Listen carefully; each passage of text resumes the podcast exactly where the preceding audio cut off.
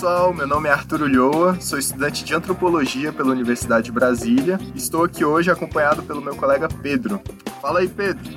Oi, Arthur. Oi, pessoal. Meu nome é Pedro Ribas, sou mestrando em antropologia pela Universidade de Brasília. É um prazer estar aqui com vocês. Estamos aqui hoje apresentando mais um episódio da segunda temporada da série Mundo na Sala de Aula. Essa série é produzida por estudantes e para estudantes e nessa segunda temporada, vamos falar sobre alguns trabalhos de conclusão de curso de graduação em antropologia. São TCCs recentes, 2020, 2021, e da UNB e da Unicamp, já que o Mundaréu e o Mundo na Sala de Aula são frutos de uma parceria entre as duas universidades. A gente quer conhecer o que as nossas colegas têm produzido, aprender com as histórias delas, pegar umas dicas de como escrever um TCC e saber, né, como que foi essa experiência de fazer pela primeira vez uma pesquisa autoral. No episódio de hoje, vamos conversar com a nossa queridíssima amiga Ana Cláudia Quinis, que produziu o trabalho intitulado Se Você Abrir o Armário do Meu Filho, Só Tem Remédio. Reflexões antropológicas sobre os medicamentos no cenário da síndrome congênita do Zika vírus em Recife, Pernambuco. Esse trabalho foi orientado pela professora Soraya Fleischer. Bem-vinda, Ana! Oiê! Eu sou Ana Cláudia, eu me formei em antropologia na UNB no final de 2020. Apresentei meu TCC em setembro. E agora eu tô para começar o mestrado em antropologia também é, na UFSC, lá em Santa Catarina. Ana, é um prazer ter você aqui. Muito obrigado por aceitar o nosso convite e participar desse episódio com a gente. Eu sou Lia da beira do mar, morena queimada do sal e do sol, da ilha de Itamaracá.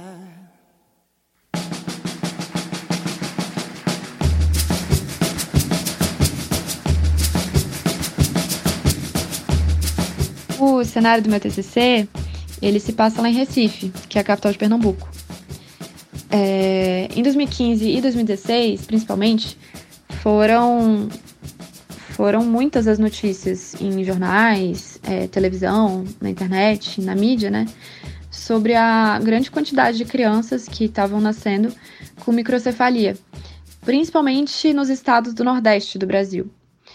É, alguns meses depois, é, descobriram que essa microcefalia ela fazia parte, na verdade, ela era um dos sintomas do que, do que a ciência começou a te chamar de, de síndrome congênita do vírus Zika.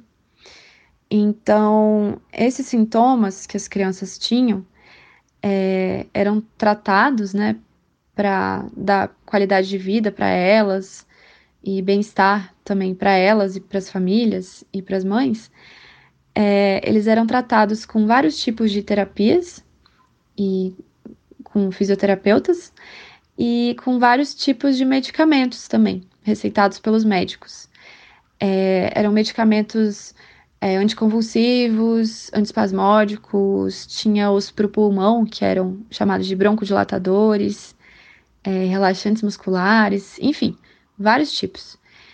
E, e aí no TCC eu penso sobre, sobre como que os medicamentos estão é, nesse cenário, da síndrome, assim, como que eles eram receitados, quem que receitava, como que eram os, os as idas à farmácia do estado, como que as mães foram se apropriando de todo esse conhecimento, né, sobre os medicamentos.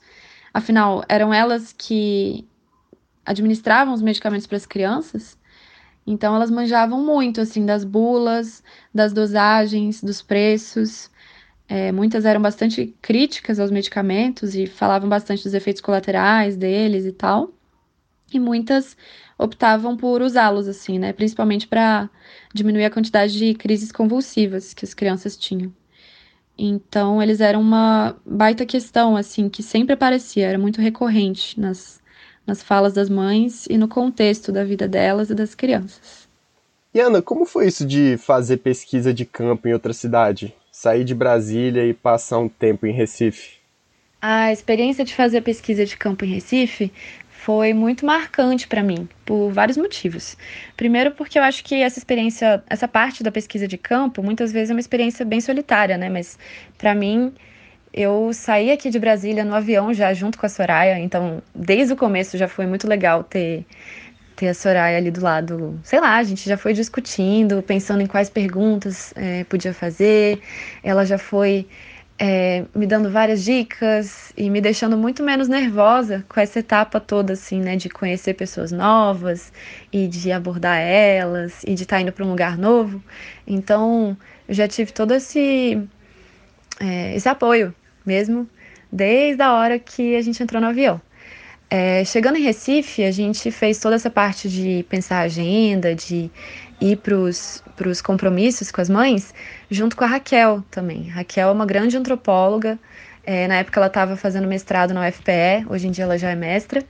E a gente fazia a, as programações juntas, assim. Então foi muito massa ter o apoio delas, que já conheciam as mães, já tinham uma boa relação, né, de, de super amizade com todas. É, para eu, pra eu ficar até menos insegura, assim, de, sei lá, fazer perguntas, de, de é, me aproximar, assim mesmo, porque para mim era tudo muito novo, mas foi legal ter esse apoio das duas que já, já conheciam de muitos anos, né? Tanto a cidade quanto essas famílias.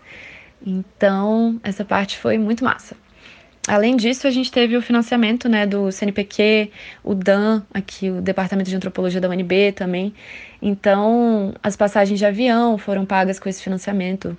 É, as diárias da gente, assim, do que a gente tinha que gastar lá por dia, é, de transporte público, mas também de almoço, né? Às vezes a gente pegava uma marmitinha assim, almoçava ali rapidinho, ou comia num self-service é, ali perto do hospital e voltava depois para encontrar as mães. Então, toda essa parte foi paga com financiamento público e, e, isso foi foi o que permitiu a gente ficar tanto tempo lá e, foi o que permitiu a gente fazer toda essa pesquisa mesmo. Então, essa parte também foi foi um privilégio assim.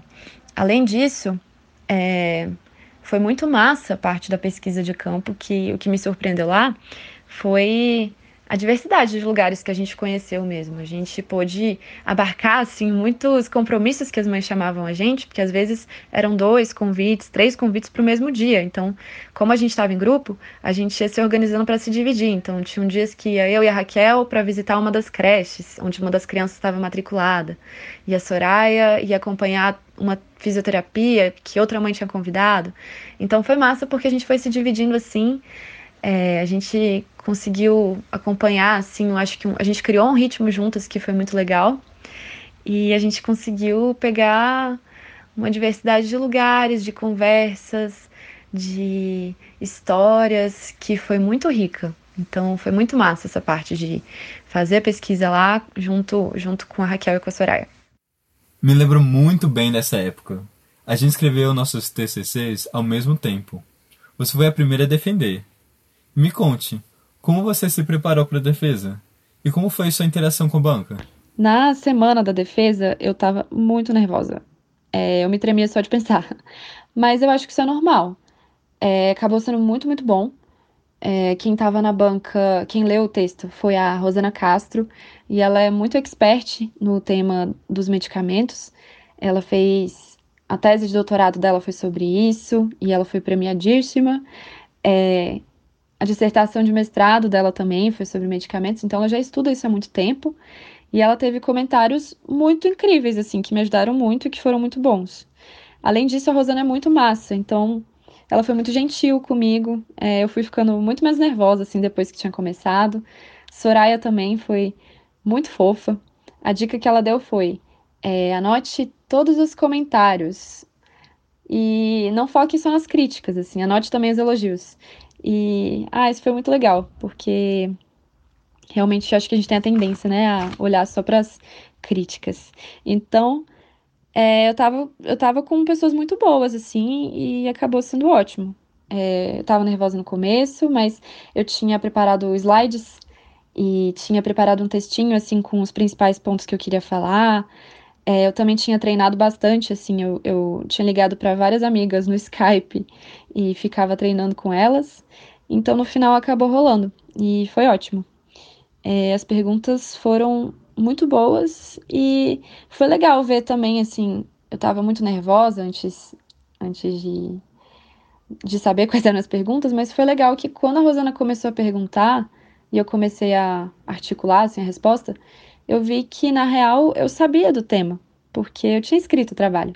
Então foi legal assim é, ver ver como que fluiu no final das contas. Foi foi ótimo. Nossa, bom demais isso. E afinal, quais são alguns dos principais resultados da sua pesquisa? Nos conte sobre seus aprendizados.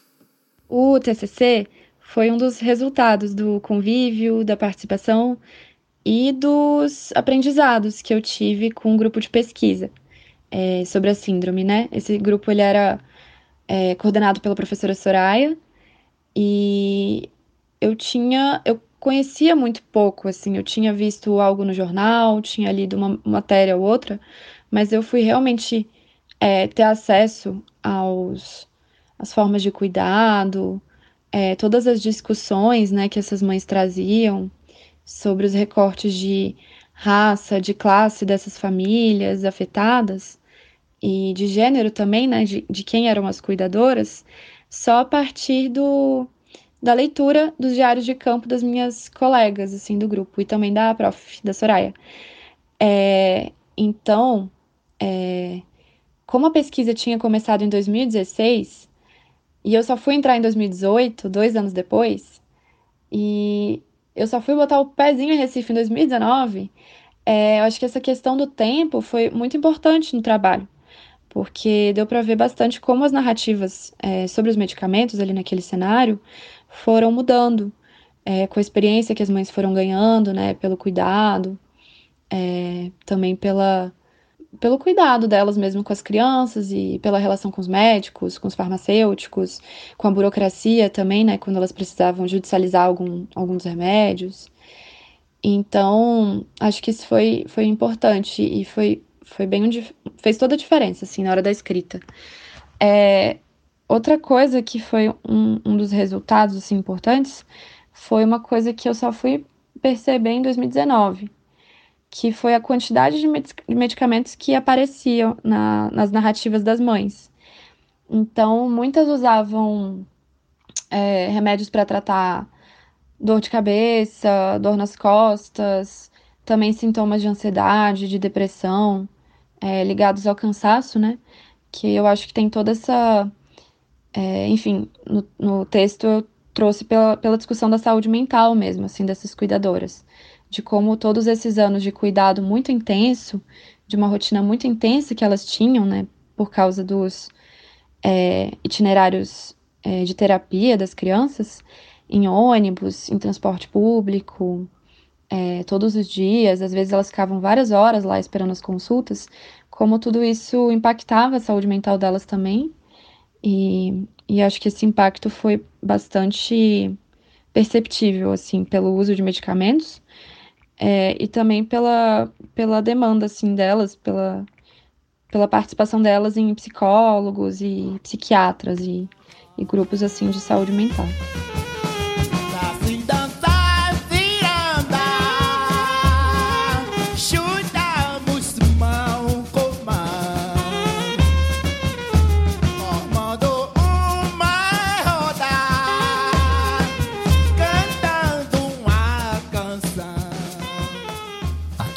Adoro o trabalho da Ana.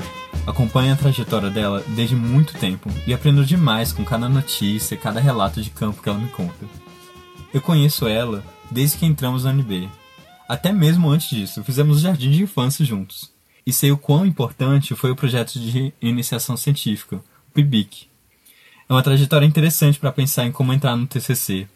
Muitas vezes esses projetos de pesquisa extensão, ou outras coisas que a gente experimenta durante a graduação, abrem portas e nos ajudam a começar a pensar em uma pesquisa, começar a pensar em como atuar, conhecer um campo. Muitas vezes, esses caminhos são traçados ao acaso, e quando refletimos sobre eles, podemos aprender bastante. É legal falar isso para valorizar esses projetos que rolam na graduação e que às vezes não damos muita bola, mas no final são muito importantes para a nossa formação. Sim, super concordo. E um outro ponto que me chamou muita atenção nas falas da Ana foi a própria pesquisa de campo que ela fez. É, eu achei muito legal essa experiência de trabalhar com uma equipe e ser financiada pelo CNPq é, e pelo Departamento de Antropologia da UNB. Como que esse apoio foi importante para aliviar as muitas inseguranças que, que uma pesquisa gera, né? principalmente uma pesquisa nova. Eu imagino que não deve ser fácil ir para um lugar novo, encontrar gente nova, fazendo uma coisa nova. Isso cria muitas angústias para quem está começando a fazer pesquisa, né? E é muito massa ver como que é a dinâmica de uma equipe na antropologia, que como a experiência da Ana nos mostrou, pode se dividir para acompanhar diferentes interlocutores, lugares e eventos ao mesmo tempo, e depois refletir juntas com base em uma diversidade de perspectivas. E as conclusões dela também foram super interessantes, como, por exemplo, essa questão de que o uso de medicamentos extrapolava o tratamento da síndrome do Zika e acabava fazendo parte de um contexto de medicamentalização muito maior, relacionado com várias questões sociais. E aí eu achei muito forte como que principalmente as mães são afetadas nesse processo, e como que os remédios são muito utilizados por elas também.